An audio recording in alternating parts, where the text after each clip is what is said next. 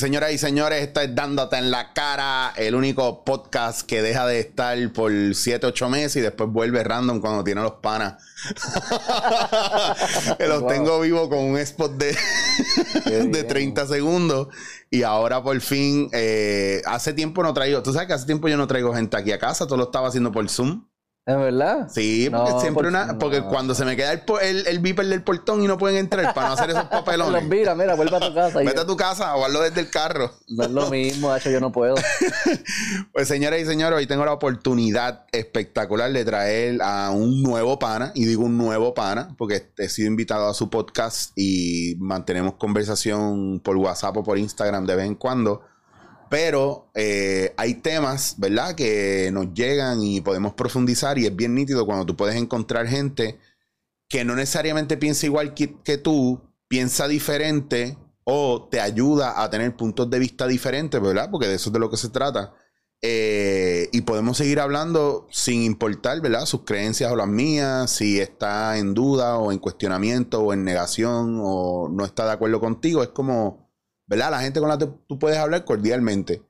Y, te genera debate y te genera esa oportunidad de tú poder seguir también haciéndote las típicas preguntas. ¿Por qué y para qué? Entonces eso, eso crea más preguntas y más preguntas y eso es bello. Eh, y empieza el quest de cada uno de activar en el otro esa capacidad de pensar y de buscar y de, y de eh, hurgar en la profundidad, ¿verdad? Del subconsciente y de lo emocional y de lo mental y de lo intelectual. Entonces, quiero aprovechar la oportunidad a darle la bienvenida a directamente desde Beto Podcast a Beto.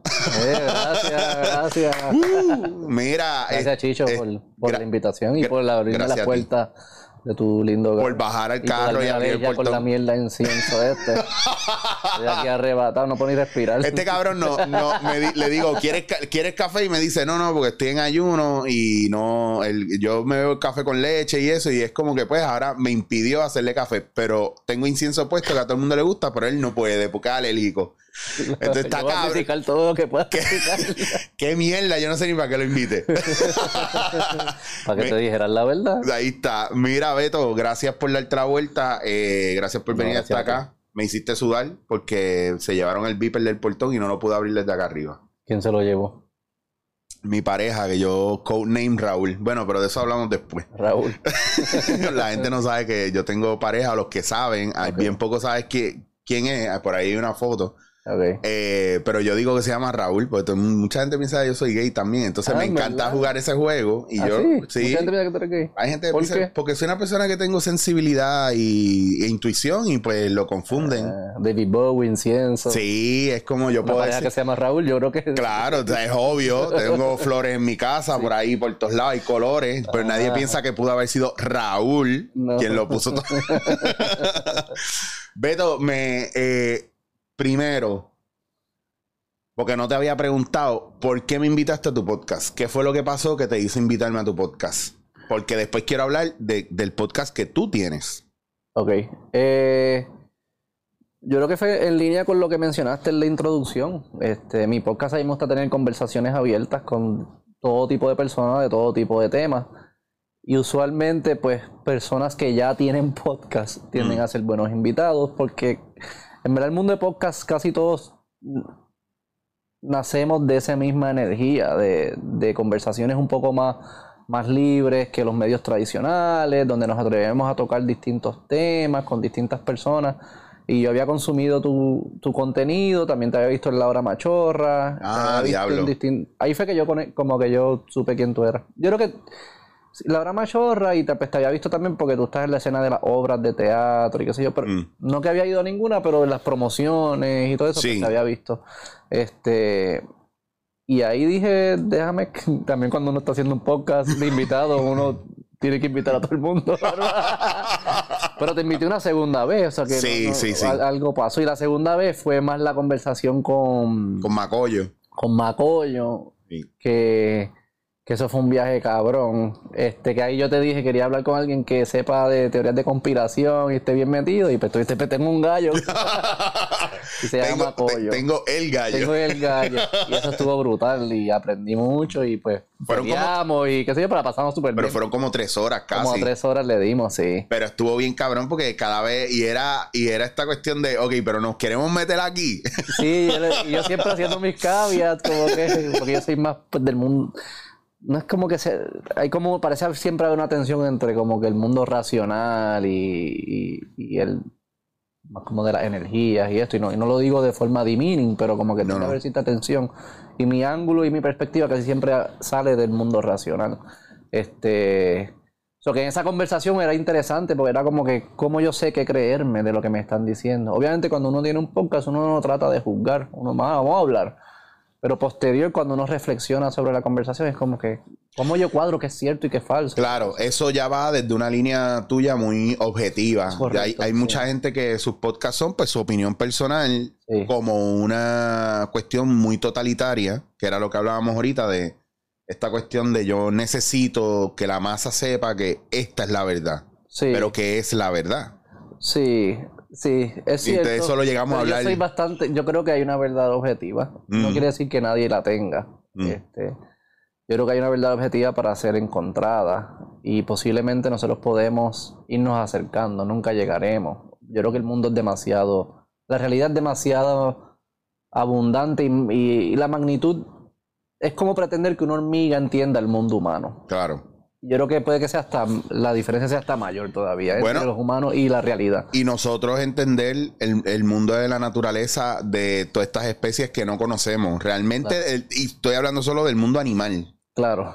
Porque ahora mismo yo le decía a una persona que de la misma manera que una hormiga es para nosotros, que nosotros pisamos hormigas todo el tiempo y no estamos conscientes que somos unos asesinos de hormigas bueno, pero ya se está comiendo mi puto bizcocho, me la voy a sacar el carajo. es que las matamos aunque no nos hagan nada, porque estamos caminando y de repente la aplastaste. Ah, digo, pero eso no es asesino, porque no es intencional, eso es negligencia quizás. Ah, no estar aware, pero imagínate si tuviéramos que estar pendiente a cuánto hormiga hubiera por ahí. Yo creo que los humanos, sí, fuese peor para los humanos. Claro, y yo creo que la naturaleza hasta cierto punto, nosotros somos las hormigas de la naturaleza, porque la naturaleza tira por ir para abajo sin distinción de personas, no, no es algo personal. Sí. Y yo creo que ese es el viaje de todo esto, pero también es un poco para llevarme a, a la cuestión de los temas que tú tocas en tu podcast, son temas, algunos incluso hasta de economía y de, y de estructuración en plan urbano o por los países y todo eso. O sea, tú, tú coges unos temas no, no necesariamente profundos, sino prácticos.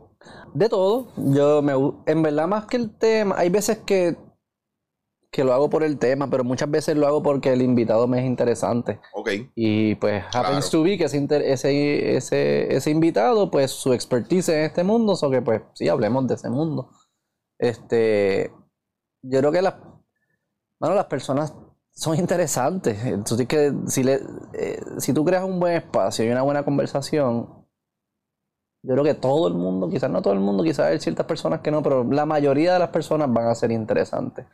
Van a tener cuentos y ideas y historias y ambiciones y formas de ver el mundo que son interesantes. Tú solo tienes que de alguna forma permitir que eso surja. Mm. Y si eso lo puedes también empaquetar sobre temas que a la gente le interesa, porque del momento son interesantes, pues ahí tienes una buena combinación. Una persona interesante hablando de forma interesante sobre un tema que a la gente le interesa. Yo creo que eso es ahí magia. Sí, ahí yo creo que también depende, porque va a depender mucho de los hosts. A veces yo veo podcasts o programas, no voy a hablar de podcast, vamos a hablar de programas en general, que en este país pasa mucho. Entrevistadores que podrían ser buenos entrevistadores, pero cuando tú ves las preguntas que hacen, cuando tú ves cuando miran al prompter con las preguntas que tienen ahí, pues sabes que alguien puso preguntas genéricas sí. porque no se prepararon para ese momento. Sí, eso, pero eso es, sí, es que eso es lo que yo lo creo que estamos luchando en contra eso. Estamos diciendo, eso es como se siente fabricado, no se siente auténtico, no son, no parecen ser humanos hablando. Totalmente. Este, y perdemos una gran oportunidad. Si yo lo que quiero es extraer la información a alguien, mm. yo entro a Google o a ChatGPT hoy en día y le pregunte, no tengo que perder el tiempo con esta persona, porque si lo que necesito es que me den cinco cosas, cinco bullet points, pues eso el internet lo hace mejor. Ahora, si yo tengo una persona de frente, no, no solo debo querer extraer información, eso es muy básico, quiero conectar con esa persona, quiero ver por qué esa información conecta con esa persona, cuál es la historia, cómo tú llegas a esas conclusiones, por qué tú piensas de esa manera. Eso es lo que para mí es interesante, eso es lo que para mí es valioso. Como que el que tú me des tus ideas no significa nada si yo no sé cómo tú llegaste a ellas. Eso es lo que siempre en la escuela decían, explica la falsa. No eres coge científico, claro, explícame por qué piensas así. Ahí es que está la magia. Ahí es que está la magia, wow. Sí, mano, diste un punto bien cabrón que yo ya no lo veo. Sí. El, el, el explícate, ¿por qué? El, ¿Por qué? ¿Por qué, piensas así? Coño, sí, pues yo lo, yo lo veo distinto. Explícame por qué estoy curioso. Que veo muchos videos de diferentes opiniones con relación a la religión, identidad de género, eh, eh, de género, eh, comunidad LGBT. Entonces le preguntan a gente por, por qué piensas así y no te saben contestar.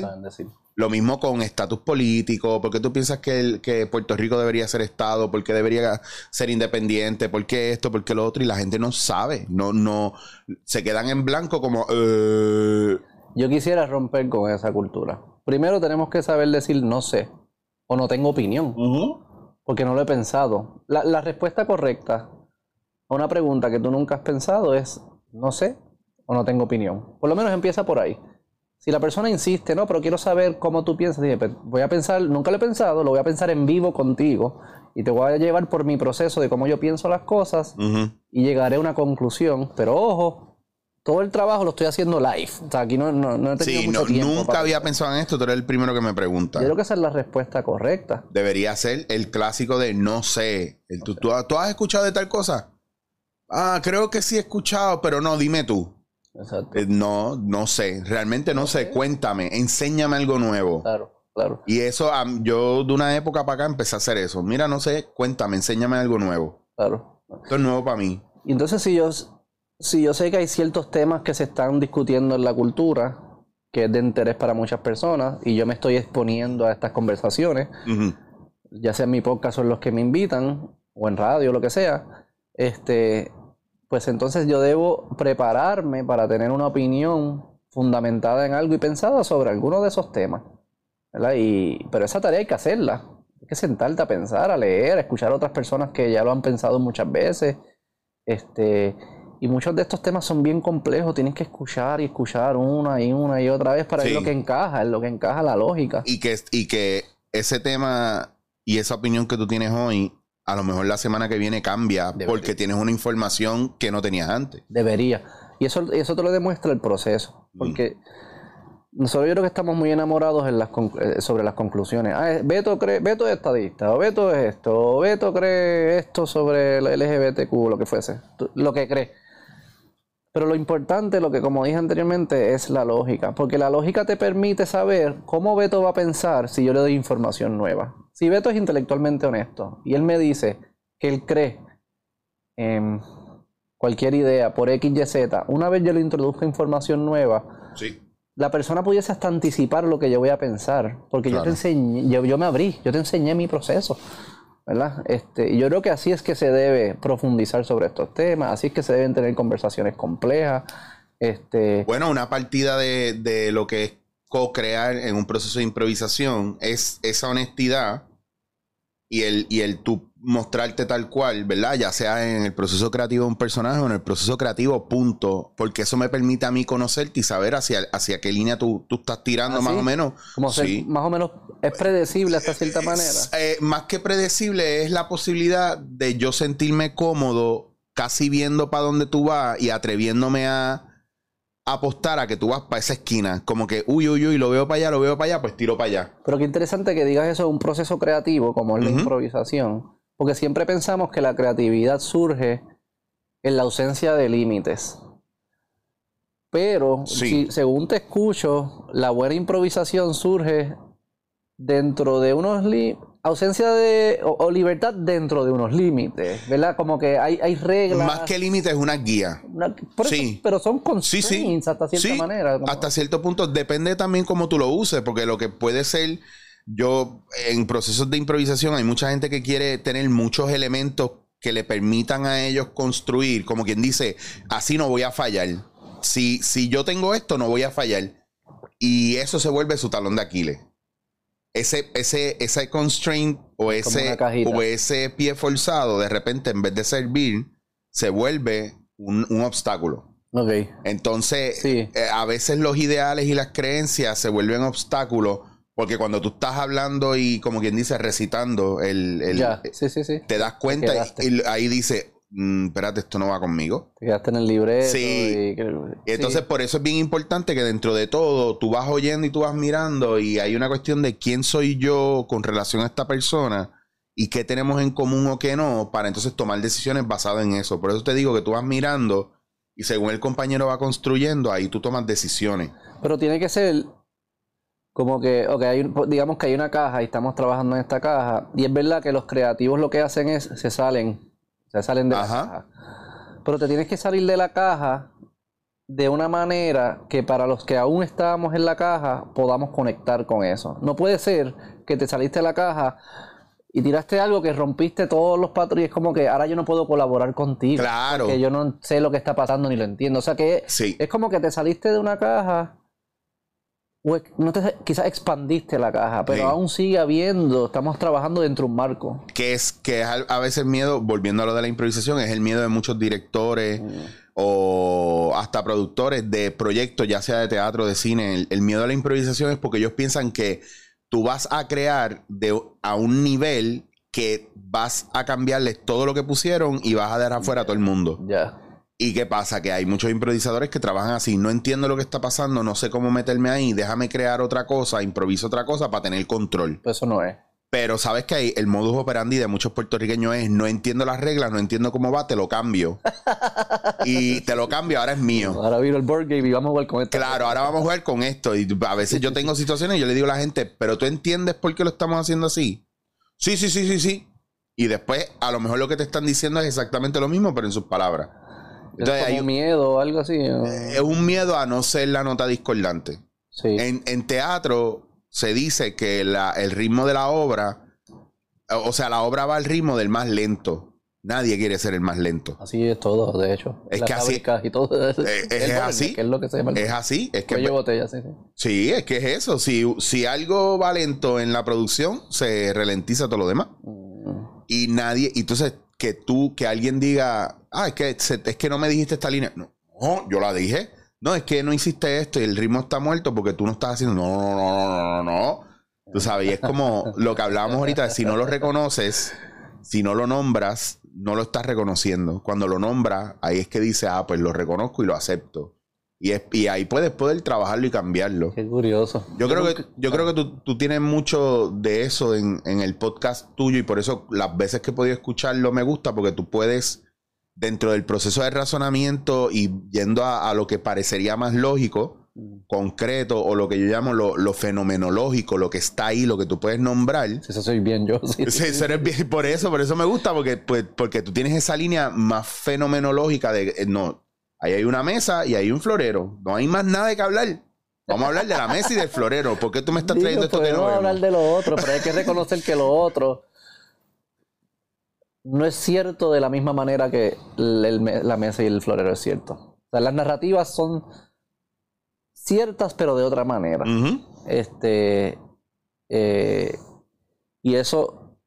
Y cuando se debaten muchos de estos temas culturales, muchas veces estamos debatiendo narrativas. Y a mí me gusta, vamos a poner las narrativas al lado por un momento. Vamos a entender los hechos. Una vez los entendamos, ahora vamos a ver cuál narrativa mejor se relaciona con los hechos. Porque yo creo que ese es el trabajo de las narrativas. No es alejarse del hecho, no es decir me importa un carajo el hecho y esto es lo que yo pienso, es, es mapear bien al hecho a lo, a lo, que es real. Y por eso como que yo soy bien... Vamos a empezar con los fenomenológicos que tú... Fenomenológicos, sí. Fenomenológicos y de ahí partimos. ¿Qué es lo que está ahí? ¿Qué es lo que está ahí? Estás trabajando con lo que hay. Vamos a partir de lo que hay. Sí, de lo La mesa y el florero. Y de lo que es común. Sí. Como que... Porque la, la, la, la, subjetividad obviamente existe. Pero por definición no es común. Mm. O sea que si queremos colaborar y queremos poder construir eh, sistemas que haya armonía y, sistemas complejos donde haya millones de personas colaborando, el objetivo es bien importante que los reconozcamos. Y de ahí partimos. Y la subjetividad existe, pero la objetividad también. Así que yo lo, por eso es que lo insisto. ¿Qué, te, ¿Qué es lo más que te tripea de hacer tu podcast? No es muy distinto a esto, sentarme a hablar con personas a las que admiro, a las que a veces no conozco, pero me, me, me, son me tengo mucha curiosidad ante sus vidas. Eh, y poder sentarme a hablar con ellos, lo que yo sé que va a ser una aventura, yo entro con bien poca idea de lo que voy a hablar y a veces estamos tres horas y es como que, wow, o sea, creamos juntos. No, mm. esto no, no, no, estaba ahí hasta que no lo hicimos. Este, y cada vez más me asombro cómo, cómo pasa. O sea, es como que yo nunca he estado que me tranqué a los 20 minutos no pasa. Si tú, si tú creas un buen ambiente y eres curioso y eres respetuoso y eres humilde, hay ciertos principios que hay que, que hay que tener. Si los tienes y tú te sientas a hablar con una persona que también respeta esos principios, créeme que no se acaba la conversación. Tú la paras porque hay compromiso, porque uno se cansa físicamente y lo que sea, pero en verdad no es falta de interés. Uno pudiese seguir para siempre, yo creo. Yo pienso también que cuando tú, a, mí me pasa que cuando yo corto con la gente a la media hora, 40 minutos, una hora, lo hago con la intención de volverlos a traer. Sí. Siempre es con la intención de volverlos a traer, porque ya a mí me escribió, a mí hace tiempo, pero esto pasó una sola, una sola vez me ha pasado y lo he tomado bien en serio, porque, porque me lo pregunté. Un chamaco me preguntó, no, no me preguntó, fue una queja. Ah, ah es que tú jodido podcast, tú te pasas trayendo a gente que nadie conoce. Ah, sí. Y, te lo van a decir. y mi contestación a eso no fue, no fue contestarle a él, fue seguir trayendo gente que nadie, que nadie conoce. Pero que tiene pero que tiene cosas importantes que decir. Porque, porque para mí, a mí, esto soy yo en mi viaje. Sí. No hay que ser. Hay, hay una canción de Enrique Bumburi que dice: No hay que ser una celebridad para ser inolvidable.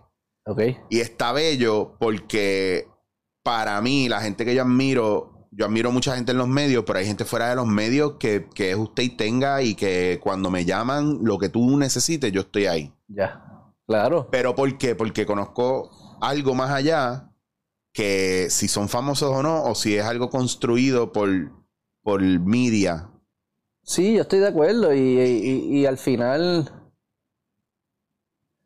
al final tenemos que preguntarnos que si estamos, o, hacer la reflexión, si estamos de alguna manera, manera insatisfechos con nuestra cultura, nuestra sociedad, cómo van las cosas, tenemos que reconocer que las conversaciones que tenemos son parte de eso, una parte integral. Entonces no podemos pretender tener las mismas conversaciones con las mismas personas en los mismos formatos y que el resultado cultural sea distinto. Entonces, cuando tú analizas o interactúas con los medios tradicionales y cómo se llevan, y ellos juegan un papel importante, no estoy diciendo que son innecesarios, pero es incompleto.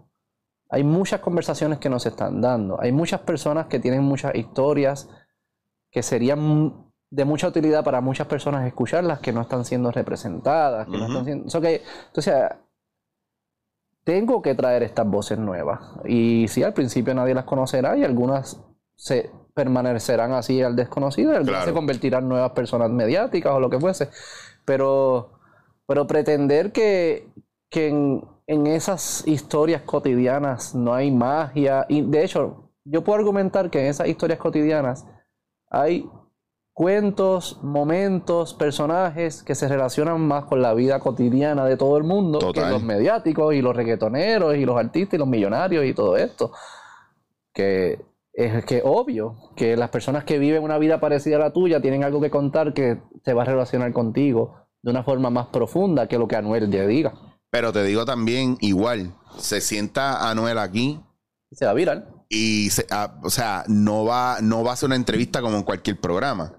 Los temas van a ser bien diferentes. Eso es lo otro. Y él probablemente mostrará una parte de él. Yo espero que a lo mejor no ha mostrado en otros medios. Porque, porque es, es, otro viaje. O sea, en impro yo le digo a la gente que tú eres tan buen improvisador como el compañero que tengas ese día. Y, pero para mí eso es lo más... Para mí eso fuese bien interesante. Mm. Escuchar esa entrevista de un Anuel, o, o sea, escoge cualquier figura, no, no, no, solo él. Yo siempre he dicho que a mí me encantaría entrevistar a Farruko. Ah, ejemplo. A mí me importa, yo no sé ni si él ha ganado Grammy, a mí me importa un carajo nada de eso por la transformación que él ha vivido en los últimos años, mm. a, mí me da mucha curiosidad. Si, tú no, si tú no eres curioso de eso, pues tú no eres curioso de nada, porque la transformación que viven estos reggaetoneros, de las vidas que, ¿verdad? De un día vivir la vida que viven y al otro día, sé que pasa, tiempo, no es de un día para otro, pero ¿Sabes? Ponle que tú te fuiste al espacio. a Farruco, te fuiste al espacio porque eres astronauta y regresaste y ves a Farruco de la forma que está ahora. Tú, ¿qué, carajo pasó aquí? ¿Qué pasó? Y con el Héctor, Héctor Delgado y, No, pero a mí me pasó igual. Yo no me tuve que ir al espacio. Yo un momento pero donde como que, what the fuck? Sí, fue como, wow. Pero, ¿sabes que todavía yo pienso que esto es el Matrix? Alguien cambió algo o el, o el coalicionador de hadrones funcionó y, y cambió nuestra realidad.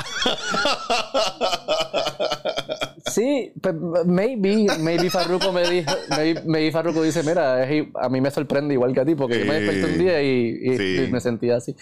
Pero creo que él va a tener algo que contar, claro. que es más.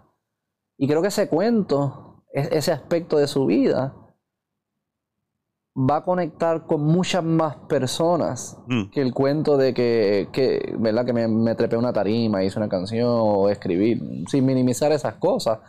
Muchas personas estamos viviendo por ese struggle eh, espiritual, religioso. Mm. Eh, hay veces que no nos atrevemos, no somos, no nos atrevemos a decir, mano, yo creo en Dios ahora, porque ahora se ha convertido tabú, ¿verdad? Ha habido como un, ahora se invirtió, lo que antes era tabú ser ateo, ahora se siente ser tabú que cree, Ser cristiano o creer en Dios. Mira, la Biblia me da, me da paz. Yo me siento hasta sucio decir esas cosas y no debería. Y, y pues ver que figuras como estas lo hacen y yo creo que requiere, posiblemente a ese nivel requiere aún más valentía por el dinero que estás dejando en la mesa y todo eso. Claro. Este, y las expectativas que mucha gente tiene sobre ti. Escuchar esa historia para mí es súper poderosa. Y eso es lo que los medios no nos estaban, no nos daban. Y pues por eso yo, creo que una cultura de podcast va surgiendo y, y, yo creo que es solo el comienzo, va a haber muchas, muchas conversaciones. Pero es por esa línea que a mí me gusta lo del podcast, este, cuando lo hago con conversación con, otras personas. Hay otro programa que yo hago dentro del mismo podcast que se llama Sentido No Común. es mm, más yo cogiendo temas y ahí sí soy yo diciendo lo que yo pienso y cómo yo lo analizo. Y a mí no me, y ahí es como otra persona, a mí me importa un carajo. Ustedes están mal, yo estoy bien. Claro. Pero, pero también es un poco un show, es showmanship. Ya cuando, ¿verdad? Digamos, si viene una de las personas a las que yo a las que digo que están mal viene el podcast, yo lo trataría con mucho respeto y escucharía y tendremos la conversación. es, es, más como el, GIF o el meme o la foto esa que está el tipo sentado con una mesita y dice tal cosa, tal cosa, convénceme de lo contrario. Exactamente. Ya está. Eh, hay gente, pero hay gente que está puesta para eso y, es, y es parte del proceso. Yo creo que a mí me gusta mucho sentarme a hablar con gente que que puede compartir una idea diferente, aunque no haya debate, pero no te voy a negar que me gusta cuando la gente me quiere llevar la contraria. And they got me fired up. Porque es como que, ok, ya tú tiraste esto porque yo dije esto, pues ahora yo te voy a tirar esto. Y si se quitan, me encojono. Y es que ahí se está puliendo. Sí, yo digo, claro, es como que, no, no, no, dame más porque yo tengo más. O sea, yo te estoy diciendo esto, pero nadie ha querido pasar de aquí, nadie, nadie se atreve a, a retarlo no porque sea verdad o no, es porque mientras más tú me lo cuestionas, más yo me lo voy a cuestionar también. Sí, aprendo. Pues, claro, y aprendo de, porque me vas a hacer buscar. Yo tenía un amigo en, en yo empecé a, a mí, yo a mí me encanta Lord of the Rings y Tolkien y toda la mitología de, Tolkien. Pero yo creía que yo sabía con cojones cuando yo entré a Sagrado y, y me encontré con mi match y él sabía más que yo. El geek mayor. El geek mayor. Y había cosas que yo no sabía. Yo, sí, yo lo sabía. Y después me iba a casa a comerme libros completos. Para ponerme al día con él. ¿Cuáles eran los debates? Los debates. Pero eran específicos como que ah, no, él no dijo eso, sí dijo eso, o era más como que la parte filosófica de lo que estaban tratando. Bueno, llegamos a un punto donde yo llegué a dar talleres para las clases de inglés de la genealogía de los elfos y de las diferentes razas que había en Tierra Media, por qué pasó que la Tierra Media era plana, pero después se hizo redonda, porque hubo unas guerras y hay momentos donde él me corrigió cosas y me dijo, mira, no, pero eso fue en esta guerra, no en esta otra. Eso está, eh, eh, explícito en todos los libros. De la ah, Tolkien creó una mitología, lenguajes, o sea, eh, Tolkien, John, John Reuel, Ronald Reuel Tolkien, lo que pasa es que él vivió la, eh, finales de la Primera Guerra Mundial, vivió la Segunda Guerra Mundial y él vio la Revolución Industrial y él todo eso lo plasmó en su propia mitología. el Silmarillion, que es el Génesis de Tolkien, es Génesis, es, la Biblia. ¿De dónde es él? Él es inglés. Eh, bueno, actually, es de África del Sur. Ok. Porque había unas colonias inglesas ahí. Y él, y él vivió ahí mucho tiempo y él describe a los hobbits como gente que era de, esa zona también. Entonces, ah, todo eso son... Por eso te digo que es un tipo que si tú miras su historia y la historia del mundo y lo comparas con el Señor de los Anillos, es una metáfora de lo que estaba sucediendo en esa época, quiénes eran los nazis. Se piensa que a lo mejor Tolkien fue racista hasta cierto punto. O, o que o que creía en la supremacía del hombre blanco y por eso crea a los elfos. Toda esa ¿Ah, mierda así. Sí, sí, es un viaje, es un viaje. Pues claro, yo tenía estos debates con este pana solamente porque eran, era, está cabrón que alguien sepa más de lo que tú sabes y eso te alimenta, tú quieres saber más. Habemos gente que queremos saber más, pero después es una mierda porque ¿qué haces con todo eso? Casi siempre... ¿Qué pasa? ¿Qué cosa? Que si... Que sabes un montón y después dices, ¿y qué hago con todo esto? No, eh... ¿Tú tienes conversaciones así con tú, estás casado? Sí, mi esposa no le gusta estas conversaciones. Ok. Por ejemplo, por ejemplo, eso es un punto bastante solitario a veces para nosotros cuando. Pues, por ejemplo, yo con, con, con Raúl, con mi pareja, puedo hablarle muchos temas, puedo hablarle muchos temas y, y, nos encanta hablar y pasamos, en pandemia fue un éxito porque pudimos hablar mucho y compartir mucho. Nosotros nunca tuvimos un problema en medio de pandemia por estar juntos, que mucha gente se peleaba porque no podían bregar. Y eso no Y eso fue cool. A mí me encantó. Ahora como que he hecho a Raúl de menos porque está más en el trabajo que aquí. Pues qué pasa que tengo, hay gente con la que yo puedo hablar de unos temas bien específicos que era lo que te decía, cuando yo me voy para Barcelona, yo allá pues puedo hablar con gente de constelaciones familiares, de lo que yo estudio y profundizo, allá yo no soy Chicho, allá yo soy Eric, entonces pues mm. no, el 85-90% de la gente que me conoce no, no conoce mi faceta aquí como actor. Ok. En estos días me escribió uno porque vio en redes sociales el teatro lleno, porque yo subí videos de lo del teatro. ¿Cómo fue en Mayagüez? En Mayagüez y en todo, porque todas las funciones están explotadas y me escriben, hostia, tío, que no sabía que hacías eso, que no sabía, wow, joder, ah, si eres famoso en Puerto Rico. No Yo no cuento eso. Yo no cuento eso, yo me doy permiso para ser otra persona ya. sí, sí. ¿Les cuentas de Raúl o no les cuentas de eso? Saben, saben de Raúl, saben de Raúl. Raúl ha ido allá y compartido con ellas. no, no, eso no, hoy no, hoy no quiero. Hoy no quiero hablar de eso. No, eso no, eso no va. Eh, pues ese viaje, el compartir, el, el, el qué hacemos con toda esta información, que a veces yo tengo un relajo con amistades y le digo esto, pues vamos a, vamos a hablar de temas que son irrelevantes, vamos a hablar de qué sé yo, de tal cosa espiritual. Y es como, ¿por qué tú dices que es irrelevante? Porque a nosotros nada más nos importa, el resto de la gente con la que estamos, no, ni puta idea. Sí, me pasa, sí. Con mi esposa yo no puedo tener conversaciones así. Por, eso, por eso tienes. Bien práctico. Por eso tienes el podcast. Maybe, maybe si me siento aquí y me prendes otro incienso y me sacan los, eh, los traumas internos, maybe una vez eso. Maybe hay algo de eso. Te prometo que no voy a entrar ahí, no te voy a tocar. Puede, no me molesta tampoco, en lo absoluto no me molesta. Me encantaría conocer más de mí, pero con ella, ella es bien práctica. Y cuando y ahora nosotros tenemos dos hijos. Ah. Cuando hay hijos es más práctico. Más práctico, claro. Porque es quien los busque, la comida, la lonchera, como que se convierte en eso. Eh, pero tengo personas con quien sí tengo estas conversaciones fuera del podcast. Mi hermano le gusta también. Mm. Este, otros amigos, ex invitados del podcast que hablamos, que no sé, ¿verdad? Nos sentamos a tomar un café o lo que fuese.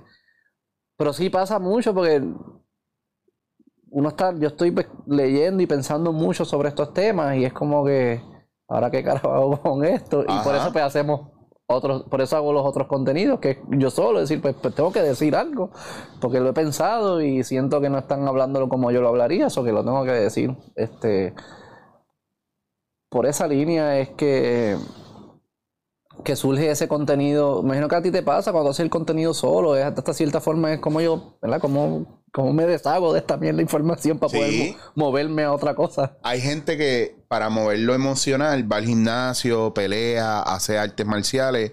Yo para mover lo emocional y lo intelectual hago podcast. Exacto. Es como a veces le digo a la gente que ustedes no saben, yo no hago esto para ustedes. Yo, yo lo he dicho en mi podcast, yo no hago esto para ustedes. Yo me estoy mirando al espejo y me estoy hablando. Porque cuando yo miro el podcast, me veo la pantalla, lo que me veo a mí. Sí. Pues me estoy hablando a mí. Pero cuando tú lo ves, tú me ves a mí. Sí. Cuando yo lo hago, soy yo hablando conmigo mismo. Sí. Entonces, eso también es un drive para mí. Y es una motivación porque en verdad yo no estoy con miedo a, a, uy, no dije esto por miedo a que la gente, ya yo no estoy con esa mierda. Pero eso la audiencia lo valora. Sí. Porque sí, sí. Eso lo dijo este tipo, Siempre se me olvida el nombre. El, el que el, el, el, que invirtió en, él el Cool J, que ahora es como un gurú. Ruben. Me, Ruben. Ruben. Me, me, cogiste ahí porque estoy, no estoy al tanto, no estoy al tanto. Era un productor de. de sé de él lo mismo que tú sabes de Tolkien. No, pero lo has visto.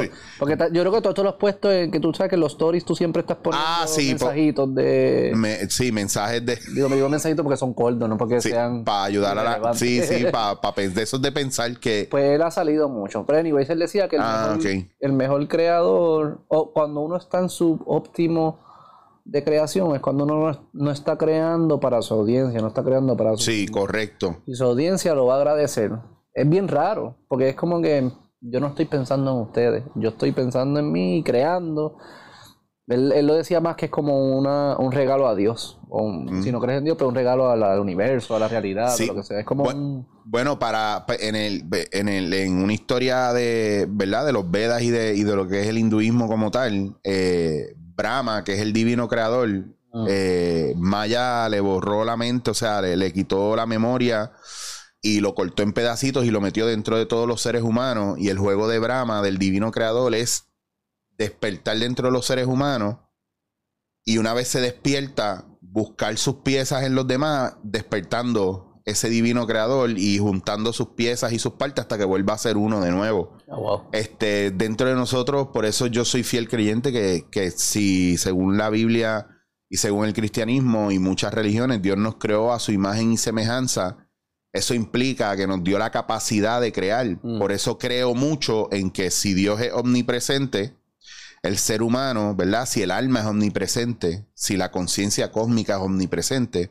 el ser humano lo que le impide, ¿verdad? Ese potencial es la carne, es, la, es, lo que somos, lo, lo, físico. Pero creó dispositivos como estos para que yo pueda estar aquí, pero a la misma vez tú prendes esto en Rusia y estoy en Rusia también. Sí. Ahora mismo, si yo estoy en Barcelona y yo quiero hablar contigo por WhatsApp, nos llamamos y nos vemos en ese momento. Pues entonces ahí hay una expansión del alma que físicamente no lo puede hacer y dijo, no, yo no puedo estar contenido en este cuerpo nada más. Pues el capitalismo ayuda al alma. Claro, el capitalismo es... Crea la tecnología para poder... Claro. yo, ahí viste cómo mezcla espiritualidad con economía y qué sé yo. Es que yo te digo una cosa, la espiritualidad es súper capitalista. Para mí, eh, pues porque todo lo que tú necesitas en plan de desarrollo espiritual cuesta. Recursos. Sí. Y el capitalismo lo hace más barato. Claro, o lo hace más accesible o menos accesible. sí, eh, claro, porque lo... esto, mira, me la es impresionante. Alguien, tú, tú hablabas con alguien de televisión en los 80 o 90, 90, hace, hace ¿cuántos? 30 años. Este, y le decías, yo voy a tener esta calidad la misma o mejor, o mejor que la que tú tienes. Y me va a costar no sé cuánto dinero aquí, pero no llega, no llega a 10 mil. No, no, jamás. Por eso, eh, miles bajitos. Por, por 2 mil dólares voy a montar un estudio en mi casa que le voy a llegar al mundo entero. Bien, cabrón. Con mejor calidad que la que tú tienes. Eso es un milagro. Las cuatro bombillas esas valen menos que el frame completo. Que los tubos. Las cuatro bombillas valen menos que los tubos. Y en los 90 eso costaba, chacho. Montar un estudio, eso era millonario. Claro. Eso es increíble. Y eso es por todo el avance tecnológico, de la inversión y el capital y todo si eso. Yo te enseño, si yo te enseño cómo yo estaba, antes yo estaba en una mesita de estas de que tú pones para los TV dinner, para sentarte como frente al televisor. Ajá. La laptop ahí, una cámara y tirando cables por todos lados. Así era el podcast. ¿eh? Rogándole al cielo que el CPU me aguantara. Así era el podcast. Sí, así era que yo lo ¿Hace hacía. cuánto tú empezaste a hacer podcast? Yo, yo llevo años metido en esto. Yo, yo te diría que yo llevo mis 15, 16 años metido en esto. ¿Qué? Cabrón, si tú... Eres como Alexi con Maceta que tuve el otro día. Que el- el- Sí. eh, no podcast, pero vlogs desde el 2002. por ahí. Sí, porque es que hubo una época cuando yo, yo vivía en, cuando yo vivía en Nueva York, aquí había un podcast eh, que era de los primeros que se llamaba En Profundo. Ok. Y yo hablé de esto los otros días en otro podcast y lo, lo expliqué. Y estaba este muchacho, este Joe Proc, que él era director de programación, creo, en Radio Universidad. Ok. Y salía de ahí con sus mierdas, grababa en un apartamento con un par de gente más. Sí, entre ellos, entre ellos alguna vez apareció Alexi. Y alguna vez apareció. Zárraga. Sí, porque Ah, Alexi verdad. estaba en Twitter on fire. Entonces, Sí, sí. eh, esto, esta gente apareció desde Twitter. Ajá. Y era como que, pues vamos a hablar de temas del país. Se llamaban Profundo. Qué brutal. Y tenían este tipo que yo seguía por Twitter y otras plataformas, Blogspot y todo eso, que era Evaristo. eh, que Evaristo sabía demasiado de la farándula y de mucha gente. Y era como, este cabrón, ¿quién es? Sí, sí, sí. Y yo siempre, como ya para ese entonces ya yo había hecho mi verano con Amanda y todo eso, yo, yo, me, yo me cagaba a veces porque yo sentía que esos círculos no me respetaban o no, o no respetaban los medios o la gente de los medios y pensaban que todo el mundo era igual. Y en, algunas momen- en algunos momentos a veces me escribían, incluso el primer, la primera vez que Chente fue a hacer stand-up o quería hacer stand-up, Chente me escribió a mí. Y yo pensaba que era jodiendo y que este, yo dije, este tipo me va a joder porque ya estaba como Fico Fronte, ya hacía sus cosas y él estaba a veces en, en profundo con estos chamacos. Y yo decía, este cabrón está jodiendo conmigo. Y recuerdo que me escribió por, por, por Facebook, cabrón. Y yo me tardé en contestar porque yo dije, este tipo está jodiendo. Y le dije, ¿tú quieres hacer stand-up de verdad? Yo tengo stand-up este día en tal sitio, vente. Y fue. Y fue. Ah, y fue cool. Y fue súper cool, mano. En verdad él estaba ponchado, él sabía, él, estaba, él estaba hecho para esto. Él tiene muy buena actitud también. Sí, siempre tuvo buena actitud y siempre, ¿verdad? Se movió, estaba bien claro con lo que quería hacer. Sí. Pero yo creo que eso es parte de, de todo este proceso. O sea, la gente también va cambiando según la necesidad que tiene. ¿Tú sientes que has podido hacer lo que tú has querido hacer con tu podcast o sientes que te falta algo específico a donde no has llegado? Me falta. Eh, a ver cómo lo. Deja pensar. Eh, por ejemplo, en, en el, en el que yo hago solo, a mí me falta ser un poco más honesto. Mm. Eh, decir lo que yo pienso Ok. eh, de una forma que quede bien en la conversación. ¿Por qué no lo haces? O sea, o, o que sientes que Hay está- veces miedo, Mm. hay veces que siento que no tengo el lenguaje para explicar lo- el concepto complejo que tengo en mi mente. Ok. Este, hay veces que siento que no fluye en la conversación y pues ahí no lo, no, ¿verdad? no, no lo hago. O sea, yo no quiero tampoco estar imponiendo cosas a la conversación. Este, es más por esa línea. Siento que a veces no digo las cosas claras, sencillas. Esto es lo que pienso, papá, papá, papá. Como que le, le- le- añado las cometí, la, ¿cómo se dice? La, ¿no? Le añado palabras extras Sí, para sí. suavizarlo, como que no, no, no voy directo a lo Sí, que hay un sugar coating como... porque no me gusta y sé que lo hago y lo tengo y no, no. Es casi como hay veces que yo pienso tan distinto a los demás que parto de la premisa o vengo de un lugar que yo asumo que yo estoy mal o que tengo que pedir perdón por mi idea. ¿Entiendes lo que te Mm. digo? Sí, Entonces, bueno, como no- que no me atrevo a decir porque no eres la norma. porque no soy la norma, pero también aquí hay como una media confusión, como que yo soy bastante humilde, que a veces se- lo- yo mismo me lo puedo confundir con miedo. ¿Mm? Este pongo las ideas de los demás por encima de las mías. Y como las de ellos son más comunes, pues asumo, pues, pues tienen que ser que ellos están bien y yo estoy mal. ¿Mm?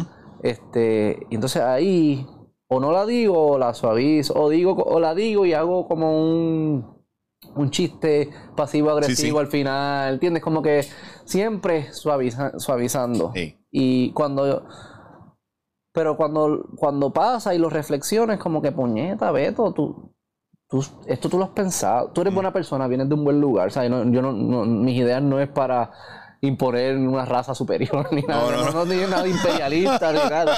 Como que vienen de un buen lugar. La has pensado posiblemente más que las personas.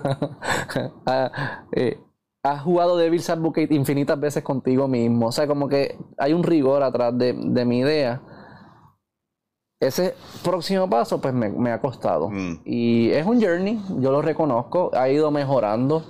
El hecho de que yo haga lo del sentido no común de ese programa, donde, mira, yo voy a decir, por ejemplo, yo hice un episodio diciendo que lo del desplazamiento para mí es una narrativa que se ha construido, eh, que eso es bastante ir en contra de lo que... De la norma, claro.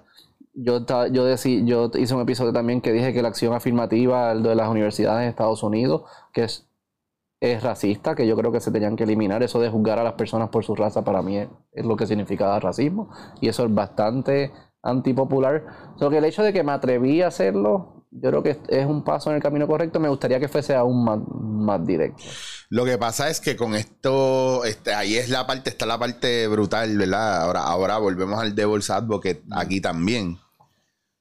El, el viaje con ese tipo de, de pensamiento no es que esté bien o que esté mal, es que es un punto de vista demasiado válido y fuerte. Lo que pasa es que no es el, no es el Vox Populi, ¿verdad? No, es el modus operandi a lo mejor de la sociedad actual y eso tiende a tirarte por un lado porque hoy día, para mí, ¿verdad? Lo que está sucediendo a nivel cultural, mediático, es un reflejo del intelecto y de, y de la calidad espiritual o emocional de, la cultura que estamos viviendo. Yo estoy de acuerdo. Entonces, por ende, si tú has alimentado tu espíritu, tu alma, tu intelecto y lo sigues alimentando como nos los hemos alimentado por muchos años, teniendo una información que está ahí de libres pensadores y de gente que ha hecho sus pruebas basadas en unas teorías que han tenido y las han podido ejecutar, pero el resto del mundo está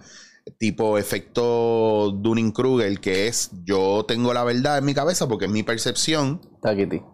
Pues todo el mundo está jugando a eso, pero gente como tú, gente como yo y otra gente, mucha otra gente, un macollo de la vida, lo que sea, saben y entienden que no porque las masas crean en eso significa que esa es la realidad. Claro. Tenemos una visión diferente que no significa que esté bien o esté mal. Es que a lo mejor, y me pasa a mí, yo veo un montón de gente hablando de lo mismo y yo lo rechazo. Es como natural mío de yo decir, cuando la gente va para ese lado, yo voy para el contrario. Pero siento que, estoy, estoy de acuerdo con lo que dices. Yo estuve en esa posición. Sí, hemos, yo creo que todos hemos estado ahí. Status quo. Eh, sí, ese, es el punto de partida. De exacto. Eh, y el exponerme, yo tuve la experiencia, yo, yo mi esposa, eh, ella es doctora y estaba haciendo una, una residencia en California y yo me tuve que ir con ella. Este, digo, no me tuve, decidí. Ah, yo te iba a decir, te raptaron, cabrón. decidí apoyarla e irme con ella. Ya yo, ya, ya, yo, ya yo venía, ya yo así. ya este está un hombre maltratado, no, este hay que ayudarlo, hay que ayudarlo. Eso son Raúl en mi vida. este decidí apoyarla en su sueño y, y acompañé fui a California, yo no conocí, yo fui, nos mudamos, yo nunca había ido a California, yo no conocía a nadie. Este, no sé, para los que no saben, pues cuando estás haciendo residencia, tú estás trabajando seis días a la semana, 14, 15 horas al día. O sea, trabajan un montón. Porque mi esposa nunca estaba en la casa. Tú nunca la veías. Nunca la veía. Yo estaba solo en California. Y yo soy bastante introvertido. O me cuesta, como que yo no voy a hacer amigos, me cuesta. Este, especialmente si yo tengo que presentarme y eso, Como que eh, eso me cuesta, eso que pues el internet se convirtió como un lugar en el que yo iba a depositar mi atención, en la que deposité mi atención y entré al mundo de YouTube y por suerte no entré a, cosas locas, entré a este mundo de los intelectuales públicos en Estados Unidos, mm.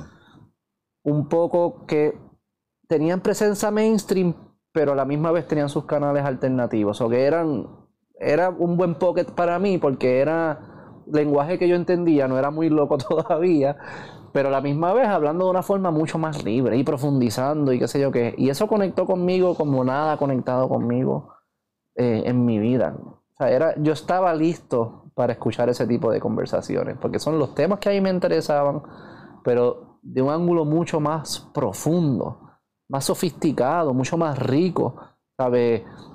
No es, esto no es esto porque yo lo digo, esto es esto, porque mira el estudio psicológico, mira la economía, mira todo esto, papá. O sea, unas conversaciones, pero que me abrieron la mente.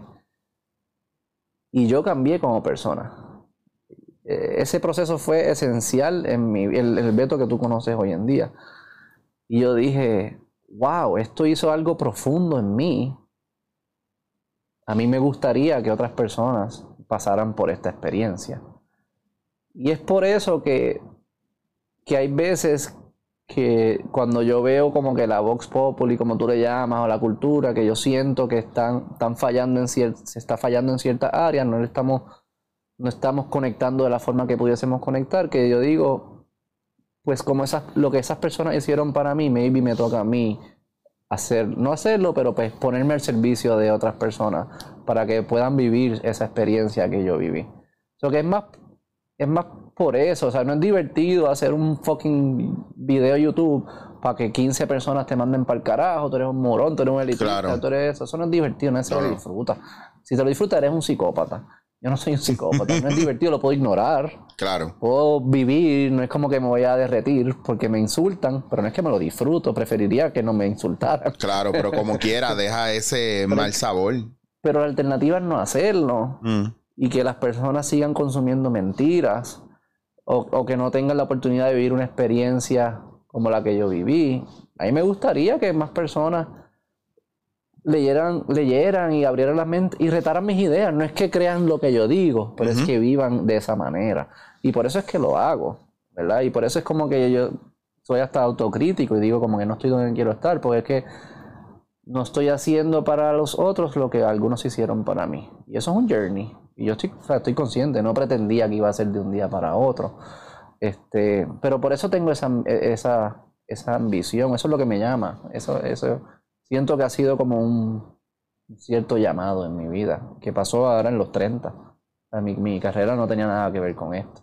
Eh, yo era, yo vengo de trabajar en bancos y consultoría financiera y que yo lo sigo haciendo para, pagar las cuentas. Pero mi llamado, yo siento que es más por esta avenida. Este, porque por eso es que siento que aún me queda, me queda por desarrollarme.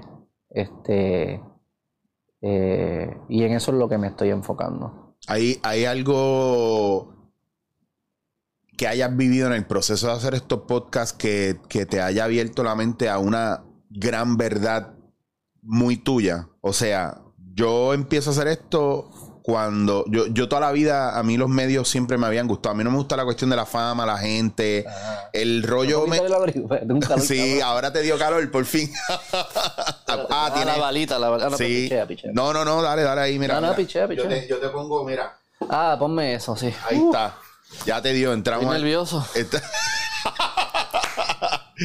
es que ya entramos a la parte. Disculpa que te interrumpí, que te gustaban los medios, pero no, la fama. Pero no la fama, y yo sabía, yo estaba muy claro que a mí no me iban a dar un break de protagonizar.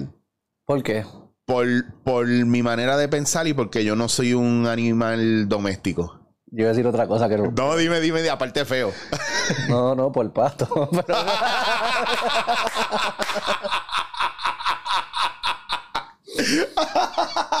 bueno, ahora, ahora me lo tendrían que dar. sí, pero no ya no eres pato. Yo no, no, no. Raúl, Raúl es de embuste. Sí, mano, es que. yo no tengo nada en contra de No, no, no, no. Pero es que estaba ahí. no, y aquí no, yo digo, aquí no, se va, aquí, no se va a ofender nadie porque la gente sabe los temas que yo traigo aquí, como yo pienso y como yo soy. no creo. no estaba ahí. Estaba, estaba, estaba puesto, estaba puesto. Mira, este, pero nos pasa hoy día, o sea, para mí no no hay ningún problema con eso. Yo no lo veo así. Yo vengo de una generación que era bien difícil. Tú, tú tienes que tener cuero duro. Tú no, cualquier cosa, no cualquier cosa te ofendía. ¿Qué edad tú tienes? Yo tengo 43. So, yo viví. un poquito menor que tú. Pero mi generación no es tan distinta. eh, Yo No. soy 36. No, pero no hay. Estudiamos en los 90. Tú Sí. eres 80, 80, Yo soy 90, 79, tú eres que 80 y qué? 87. 87. Pero mi, mi niñez fueron los 90. Sí, sí. Y tu y mi, y mi teenage fue no. eh, sí, exacto. y los So, 90 eran. y- a nadie le importaba nada. literal. Y mi la, en la calle jangueábamos de 4 años a 17. Cómodo. Ay, sí. Sabía de todo eso. Brega. To- y, y todos veíamos lo mismo y todos jugábamos igual. No es como ahora que, que los públicos están así súper segregados. Pues yo, esto para mí fue salvar, salvarme la vida en cuestiones de llenar un vacío que yo tenía, de yo ser el protagonista de mi espacio, con mis ideas, con yo controlarlo. Ok. Y cuando te digo yo controlarlo es, yo hago lo que yo quiera como me dé la gana y hablo de lo que yo sé y de lo que me gusta y Claro. dejo bien claro mi, mi, mi, ¿cómo te digo? Mi warning o mi statement inicial o mi disclosure es, esta es mi opinión muy personal. Mi percepción no es necesariamente tu realidad, Claro. pero tengo mi, una capacidad de también salir de mi percepción, de la burbuja de mi percepción y tener una, una perspectiva más amplia. Claro. Estoy abierto a eso. Pero me ha costado también a, a pulso de cantazo. A pulso de yo decir una cosa que yo doy por cierta y firme y tener una persona enfrente mío y sentado y decir lo que la manera en la que tú piensas me hace daño a mí. Y tener que escuchar, pues, pues dale, pues yo quiero, ahora dime por qué yo te hago daño. ¿Te han dicho Por- eso? Sí, me han dicho eso. ¿Qué cosa era específica? ¿Qué- Porque, porque yo soy fiel creyente de que hay dos sexos, somos masculinos o femeninos, punto. Todo lo que hay después de eso está bien. Tú lo vives la experiencia como tú quieras, pero tenemos que partir de la biología porque es eh, al César lo que es del César, nuestro, nuestra brújula Sí, sí. nos dice que hay un norte, un sur, un este y un oeste. Que tú quieres irte por otro lado, interno, subterráneo, está bien, pero como quiera, mi manera, ¿verdad?, de dejarme llevar es esta brújula. Sí. Este es el idioma que yo hablo. Lo ¿Cómo que fluyó esa conversación? Que estoy curioso. Nada, yo escuché y pues nada, la persona simplemente desató su, su frustración, ¿verdad? Sobre los comentarios que yo hacía y pues asumió unas posturas que yo entendía de dónde venían, pero también identifiqué. Y esta es la parte, ¿verdad? Donde yo, más que defenderme, era escuchar. La persona necesitaba ser escuchada en ese momento. Y pienso que picó por la confianza que tiene conmigo y descargó conmigo lo que no puede descargar con el mundo y con sus padres y con su jefe Claro. y con sus parejas, ¿me entiendes? Y yo me di cuenta y lo pude aceptar porque no es mío. Claro. Y con amor, como yo lo digo y como yo he tratado a esta persona por muchos años, con mucho amor, porque siento mucho amor por esta persona, en ese momento, en vez de sentir odio o sentir necesidad de defenderme, dije, cabrón, bájale, no te defiendas, tú quieres mucho a esta persona y esta persona lo que necesita es hablar. Sí, yo me, me preguntaste sobre si mi podcast como que he descubierto uh, alguna gran verdad o algo. No me acuerdo de cosas específicas porque no sé si te pasa que en verdad para mí son... Yo estoy tan in the zone Hey. y en el flow state que, que yo no estoy... No, yo no estoy casi, es como, yo a veces yo digo que yo dejo mi cerebro afuera y entro Sí. al estudio y eso fluye y fluye, eso que se me hace difícil acordarme de cosas específicas. Es por la audiencia que me dicen, diablo, eso te quedó inteligente o qué cool lo que dijo Eric en ese. Y yo, mira, yo no me acuerdo, pero pues, gracias. Me pasa. ¿Qué pasa? Sí, sí, sí. Pero sí me llevo como, como energía o, o ciertas ideas así más filosóficas grandes que, que las puedo extraer de esa experiencia. Y una de ellas es algo similar a lo que tú hablas, que es que no todo es un fucking debate ni una competencia. Este. No toda conversación es para demostrar quién tiene mejor la verdad por el mango y Claro. lo que fuese. Este, eso tiene su espacio, Sí, señor. pero no es siempre eso. Y que hay veces que uno tiene que escuchar y hablar y ser honesto y ser vulnerable y, y confiar por fe o por lo que crea o por evidencia histórica de que ahí, eh, ahí es que se produce la magia. Eso lo habla mucho, no sé si conoce a Darrell Davis Sí, señor. Sí, señor. que para los que no conocen, pues es un tipo, él es, él es afroamericano, que él habla con la gente que está en los Ku Klux Klan, Sí. en estos grupos de re- supremacismo blanco y de racismo extremo, y él se sienta a hablar con ellos, y poco a poco esas personas van abandonando su creencia de que los blancos son superiores a los negros y qué sé yo qué, y al final le regalan siempre pues la bata del Ku Klux Klan, y él dice, Daryl Davis dice que tiene el closet lleno de batas del de ex Ku Klux Klan y los invitan a sus bodas, a los bautizos de los niños, crea una relación de amistad y de respeto y de igualdad y todo eso. Y él dice, yo no voy allí con argumentos, yo puedo tener los argumentos y puedo tener evidencia, de que los negros no son más brutos y qué sé yo qué es, ¿verdad? Estudio científico, lo que puede ser. Eso no es lo que la persona, eso no es lo que va a convencer a la persona. Es más una relación interpersonal de que él, en, el ejemplo de esta relación, de cómo nos estamos relacionando y cómo estamos interactuando, sus ideas se van derrumbando solas. No es por un argumento, no es coño. ¿Cómo llego a pensar que los negros son malos? Y mira a Daryl Davis, que está sentado aquí conmigo, está hablándole bien a mi hijo, no está insultándolo. Al contrario, tiene, tiene razón infinitas para mandarme para el carajo y ser violento conmigo y está decidiendo no hacerlo. O sea que, pero eso pasa casi en, la, en, la, en, subconsciente, ¿verdad? Este, eso es lo que yo he aprendido de las conversaciones. Hay veces, al principio, como que la gente decía algo que yo pensaba que es falso que me pasó quizás con la de Macoyo y con la, con la tuya, como que ah, Macoyo está acá disparando eh, cositas que de esto. Hay veces que yo tengo que intervenir y hay veces que tengo que reconocer, déjalo que hable, estamos hablando, that's it, eso es todo lo que es. Después, si tú no te lo crees, pues está bien. No se cae, ahí, ahí queda. Y si la audiencia no se lo cree, pues está bien. Hay veces que como comunicadores públicos quizás hay cierta responsabilidad de que no estés regando cosas que son falsas que pueden causar daño, pues ahí deberías intervenir y lo tomas a tu juicio. Pero no siempre es eso. Hay veces que hay que dejar el espacio. So que eso que tú hablaste, asumo que era una persona trans. No. No. Pero, pero está en la comunidad. Era de la comunidad. Sí, sí, sí, sí, sí, sí, Este, lo que hiciste fue bien. Bueno, hay una parte. Estoy de acuerdo contigo que, pero hay un mundo objetivo. Eso es lo que. Sí, es que eh, pero qué bueno que lo, porque eh, eh, te lo dije ahorita, que la mesa y el florero, es lo que está ahí. Sí, exacto. son... Yo también, a ver, también te tengo que decir, yo, yo tengo que ser responsable por lo que yo digo. Claro. Pero, pero hay una cosa muy, muy cierta, es que yo no me puedo hacer responsable por tu percepción de ello. Porque yo te puedo decir a ti, basado en mi experiencia, ¿verdad? Que esto es de esta manera. Claro. Pero a lo mejor la experiencia que tú estás viviendo con relación a eso es bien diferente. Por ejemplo, a mí, cuando yo tengo mujeres que me hablan sobre lo mierda que son los hombres y del feminista, el feminismo alcoroso, yo las escucho. Claro. Y después yo digo, pues yo quiero que tú sepas que yo me crié con mujeres. En mi, en mi entorno no habían hombres. Los, los hombres que habían eran violentos. Y en esa parte te la doy. Pero eso no me hizo a mí mejor o peor hombre por estar con mujeres. Yo tuve muchos problemas por haber sido criado con mujeres y tuve muchos problemas con mujeres porque abusaron de muchas maneras de mi nobleza como hombre que, que creía que tenía que defender a todas las mujeres. Sí. Y que siendo un una persona caballerosa, muchas se molestaron conmigo por abrirles puertas, por regalarles flores, por caminar por fuera de la, de la, de la acera, como me había enseñado mi abuela, mi mamá mis tías. ¿Ah, ¿Me entiendes? Entonces, oh. entonces claro, mi, mi, madre y mis tías no me prepararon para... El mínimo moderno. para la realidad. me prepararon para lo que ellas entendían que era ideal. Un buen hombre. Un buen hombre. Para ellas que ellas nunca lo tuvieron. Claro. ¿Me entiendes? Entonces volvemos a la idea preconcebida de lo que debe ser y cuando vienen las parejas o viene una persona hacer eh, acompañamiento terapéutico conmigo, lo que sea, y me hablan de su pareja y de lo que tiene su pareja que le jode, pues yo voy a mirar a papá y a mamá rápido.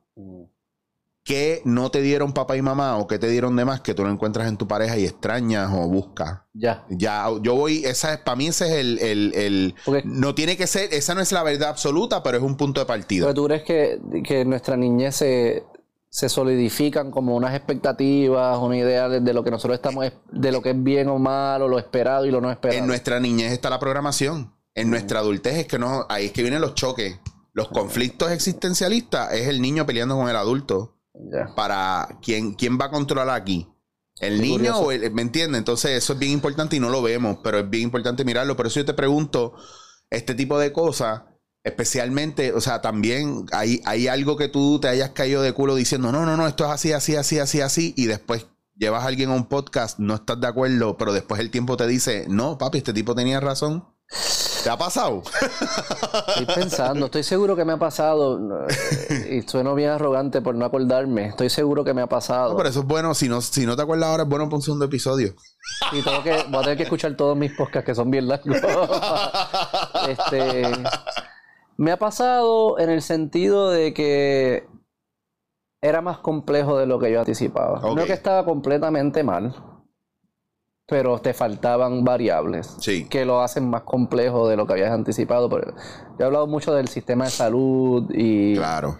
Eh, y ese es, complicado. Pero se cae de la mata, cabrón, perdóname, pero se, para mí, por ejemplo, siempre se cae de la mata cuando yo escucho gente hablando mierda o hablando desde, ah, esto lo que tenían que hacer era esto y lo otro. Y yo digo, coño, tan fácil que es, ¿verdad? Porque no hay nada que pueda impedir que eso suceda. Sí, si fuese tan fácil eh, es que, ¿verdad? Si, uno lo piensa y dice, si las soluciones son tan fáciles, quiere decir que entonces la razón por la cual estás jodido es porque estas personas son bien malas. Son brutos o malos. Son brutos o malos. Y no solo eso, sino todos los que siguen llegando, ¿verdad? Como, que nunca, nunca cambia. Claro. Yo he conocido personas que son políticos. Yo he tenido políticos en mi podcast. Yo he tenido, yo conozco personas que trabajan dentro del gobierno no son tan distintos a nosotros. de verdad que no lo son. Sorry. O sea, quizás si tenías un pensabas que eran unos monstruos. Sorry por bajar. Porque la gente piensa que se van a quitar la máscara reptiliano ahí. Sí, no, sí, sí, son, son de los que tú crees que viven en el medio de la tierra. Sí. o los sapos gay, los sapos gay. Que algunas son verdad, que, qué curioso. Eh, lo del agua, eso de los sapos. Yo. Eh, de mal carajo. No hablemos de, no hablemos de, eso. Que te tumban el episodio de YouTube. Chacho, no, no. Este. Sí, yo creo que es más por esa línea. Es más complejo de lo que habías anticipado. Sí. Este. Y eso es bonito. Y eso es bueno. Eh, yo creo que eso ahí me da esperanza. Porque si fuese sencillo, quiere decir que estas personas son malos y solamente malos. Y en verdad vivir pensando eso no, es bueno, eso no, me da esperanza. Más, más, esperanza me da de que todos estamos tratando y es bien fucking difícil. Mm. Y eso a mí me da esperanza. Porque es como que, ok, fine, no, no somos buenos y malos. Todos tenemos algo bueno, tenemos cosas malas, todos estamos tratando, tenemos impulsos que producen malos resultados, impulsos que producen buenos resultados. Es difícil saber cuál es cuál, es difícil saber en qué situación cuál aplicar.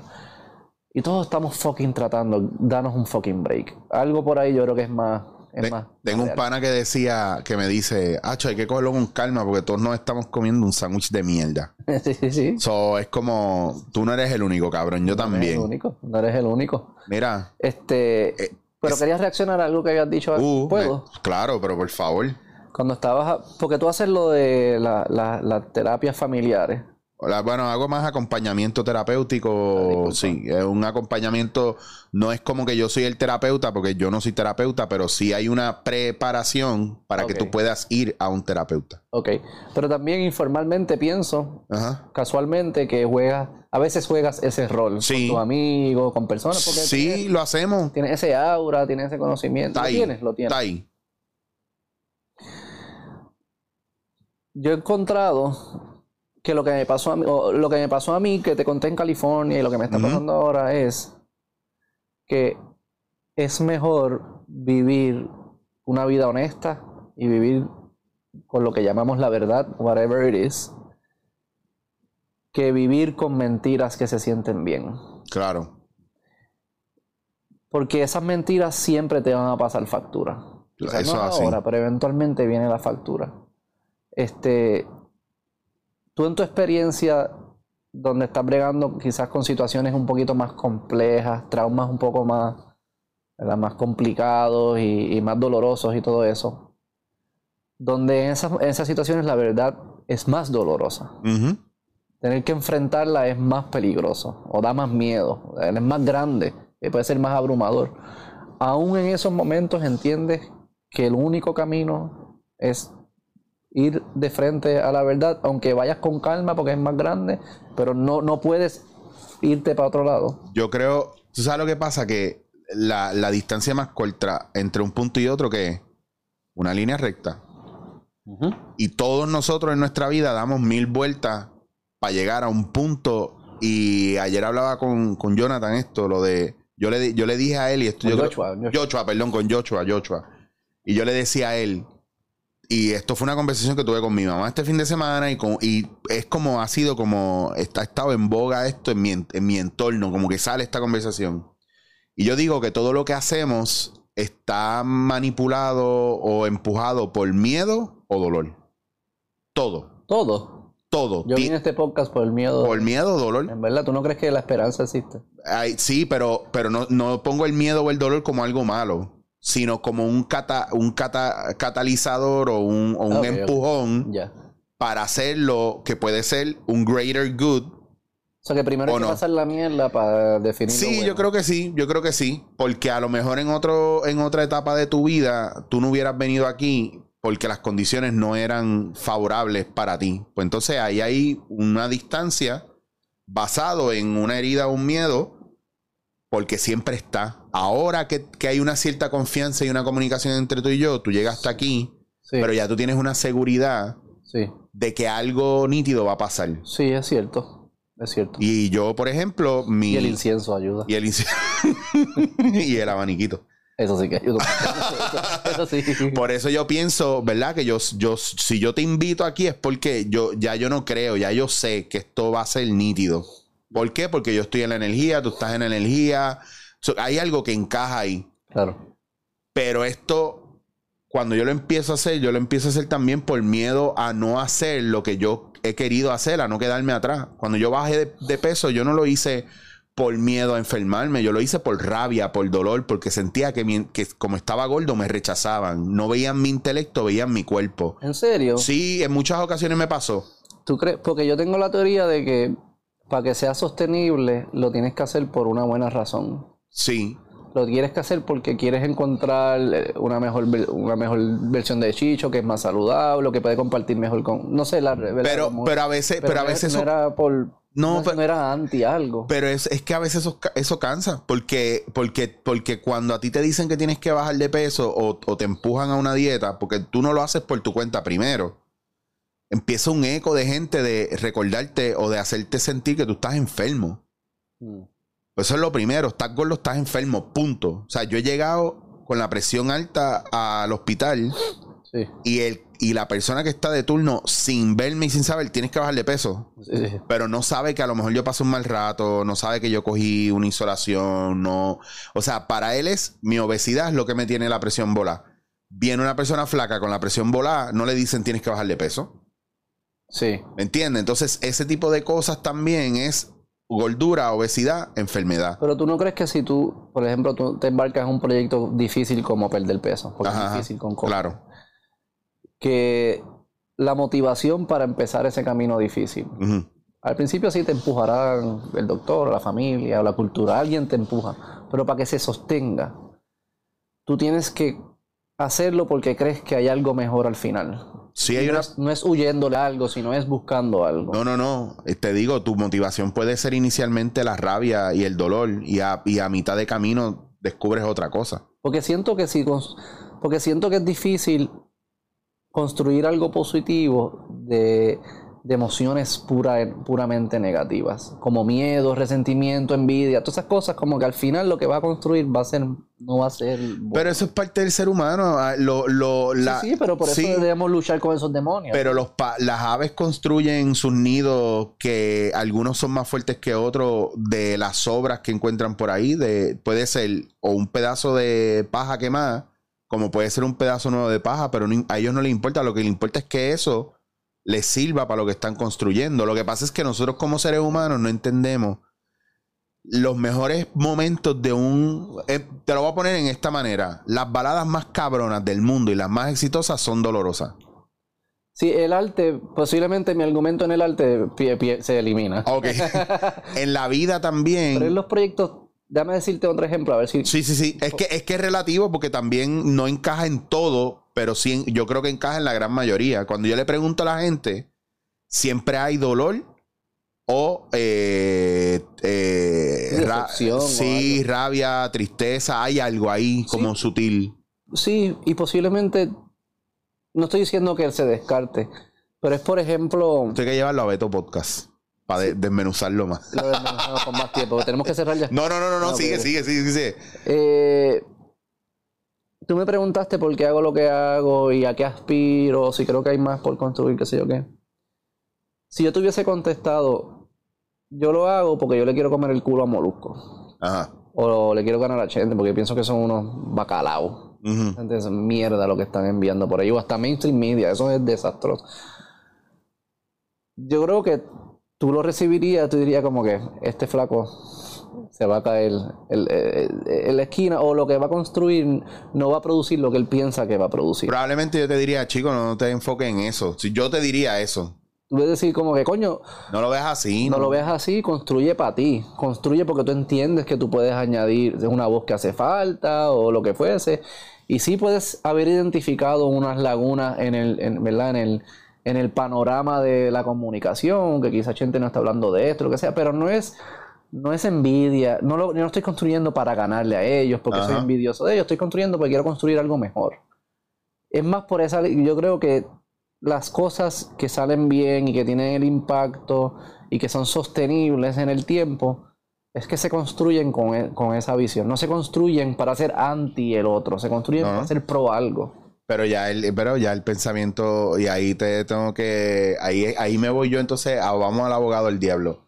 Pensar que lo que tú vas a construir es porque quieres que sea mejor que lo que el otro hace, también te pone en una posición de pensar que lo que el otro hace no es tan bueno como lo que tú podrías hacer y de repente lo tiras al medio y no tiene el éxito o el movimiento que tiene el del otro y eso es lo que rompe a la gente. Porque la gente que va con ese drive de lo Por quiero eso hacer mejor sí, que él, claro, al Estamos final... alineados ahí. Ah, eso. Por eso, entonces al final lo que pasa es que se da con la dura realidad de que, ¿por qué es que era mejor lo tuyo? porque nadie lo escucha. Porque mm, me entiendes, entonces por eso la línea que tenemos tú, yo, que tiene eh, Joshua y todo eso, de esa búsqueda, y otra gente que yo conozco, Sí, sí. es, mano, yo quiero hacerlo porque esto es lo que me gusta. Ya está. Y esta es mi voz y yo encontré mi voz aquí, ¿verdad? Y yo me sentí solo y yo me sentí que no tenía cómo expresarme y siento que aquí llego a 100 o 200 personas que no puedo llegar físicamente. Sí. Y puede, y puede ser para sanar heridas, puede que haya cierto impulso, pero es, pero es en busca de algo mejor dentro de Sí. mí. No de hacerle daño a otro, ni bajar al otro del trono, ni nada de esas cosas. Es por esa línea que, que lo decía. Sí. Y lo otro que te iba a preguntar, o que iba a recalcar lo de, ¿cómo es que tú dices fenoma- Fenomenología. fenomenología? Por ejemplo, el, el- el ejemplo que tú das de la, de la amiga, de la amiga, amiga era, Sí. este, que pasó por unas experiencias negativas con hombres, qué sé yo qué. Mi forma de, de pensar me ayuda en esas situaciones porque yo le diría, no le diría porque no, yo no sé hacer terapia ni nada de eso, pero yo estaría, yo estaría pensando fuese como que, Pero míralo desde el lado de un amigo, por ejemplo. Si tú fueras su amigo, por ejemplo. si fuese su amigo y hay mucha confianza, yo le diría, lo que pasó fue que este hombre, Claro. este hombre Claro. te hizo daño. Los hombres no te hicieron daño. Este, hombre claro. te hizo- Eso es lo que es cierto. Eso es lo que ese es el, el florero y la mesa. Por eso- es lo específico. Por eso hay. no me gusta- yo- ve, las narrativas las que les tengo miedo, porque espérate, no, no, no brinques de aquí a acá, eso es un brinco, eso no es cierto. Esto es cierto. Por eso es que hay que mirar la parte fenomenológica, porque cuando hablas de los hombres y cuando hablas de todos estos temas, es la demonización de, de, de un- bueno, de, de un género completo. Sí. Es la identidad de grupo. Claro, entonces ahora pasa, ahora se amplifica, ¿verdad? Lo que, lo que has- ha ido pasando a través de los años poco a poco, pues ahora está mucho más anti- amplificado. Sí, Que ahora es mucho más fácil decir, la mujer es víctima, el hombre es el agresor. sí. Punto. Punto. Ya está. Punto. Y eso es una narrativa que no es cierta, que no es real, que es manipulativa, pero sobre todo que mientras siga siendo eco en la sociedad, Claro. la sociedad va a tornarse en una cosa totalmente diferente a lo que somos hoy o fuimos ayer. Y vivimos como si fuese cierta. Claro. O- Hay muchas personas viven como si fuese cierta. Yo tengo amigas que me dicen, es que yo escucho la me dicen así, yo escucho la narrativa de estas cabronas y yo no me siento identificada porque, porque mi marido es, es- es- es lo mejor que me ha pasado en mi vida y porque mi papá fue bueno. Whatever. Sí, sí, pero sí. ¿Me entiendes? Entonces como que Pero eso es la mayoría de las experiencias. sí, realmente sí. Y no, no, no, no nos atre- hasta no nos atrevemos ni a decirlo. Sí, sí. Como cuando en medio de la pandemia tú no te atrevías a decir que estabas bien. Todo el mundo te, a lo mejor la gente te preguntaba, ¿y cómo está? Y yo, yo decía, "Ay, pues, bien.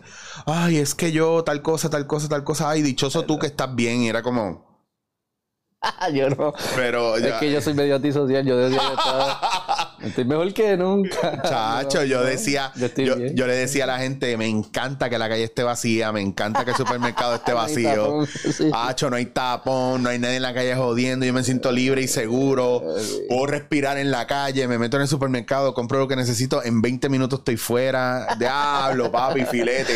Keep it coming, China. Keep it coming. Mira, Beto, te voy a despedir ya, te voy a dejar ir tranquilo. Te- Ya, estamos, hemos- pero coño, pero estamos empezando. hicimos ahorita y 20 chévere, estamos Estoy acostumbrado a las dos a las horas y 3 media. horas. ahora, que, ahora que me solté. Aquí yo voy a poner, no, ahora puedo poner cuatro anuncios aquí en, en Spotify para monetizar esto. Voy a hacer, voy a hacer eso, en. Spotify y te voy a explicar cuando acabemos, te explico. Cuando los pongas en Spotify, hazle el anuncio de Spotify for Podcaster que debe durar 30 segundos o, o un poquito más. Y, lo, y cada vez que suba el episodio lo spoteas en diferentes lugares en tu Ah, podcast. me explica porque no sabía. Ey, Nacho, es un palo. Soy un fucking bacalao. Mira, Bacalao, eh, dile a la gente dónde te consigue para que busquen tu podcast, que está bien nítido, tienes unos temas bien interesantes. Hay mucha gente que usted no va a reconocer, pero lo bonito de eso es que es gente que tiene mucha información muy cabrona, gente como usted y como yo. Sí, eh, Beto Podcast eh, en YouTube, eh, Beto Podcast PR en Instagram. En verdad esa es la única que yo uso. Yo no uso Facebook ni Muy uso bien. TikTok porque los chinos están ahí jodiendo. prefiero, me- prefiero que me espíen los gringos a que me espíen los chinos. Este, pero nada, principalmente en YouTube. En Instagram los promociono, y en, pero en YouTube están y pues, también lo pueden conseguir en Spotify, en Apple Podcasts y ya está. Y subimos uno semanal, duran dos a tres horas. Conversaciones como esta Tienes para rato. más que si te vas para, si estás en San Juan y vas para Guadilla, lo son pones. buenas para eso. Chicho estuvo dos veces, ha estado nada, muchos podcasteros que seguro que ustedes consumen. ahí están, hay gente todo. y lleva gente no solamente para temas así como los que tú y yo podemos tener, sino temas de economía, de, de- Economía, ciencia, ha habido muchos científicos, doctores, eh, políticos. Eh, tuvimos recientemente a un abogado criminalista, hablamos del caso de Félix Verdejo. ah, nítido. Explicó todos los detalles que pues, yo no. ¿verdad? Si tú no estás pendiente, pues no te enteras. Te enteras lo que los medios Lo que te- dicen, sé yo exacto. Y ahí se cuelan las narrativas también. Fue interesante como ¿verdad? él presentó varios argumentos. Nada de todo. Conversaciones libres, para mentes libres. Conversaciones libres para mentes libres, ya lo dijo, con eso cerramos.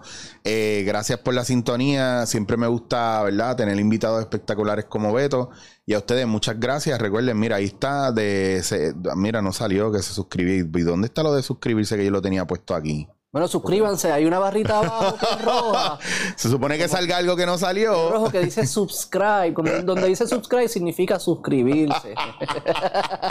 y le deja la campanita para que te avisen cada vez que salga un episodio. Ahí lo dijo Beto ya. Muchas gracias, muy amable. Eh, Beto, te quiero mucho. Gracias A a un ti, millón. gracias por invitarme. Y gracias a ustedes, esto fue dándote en la cara.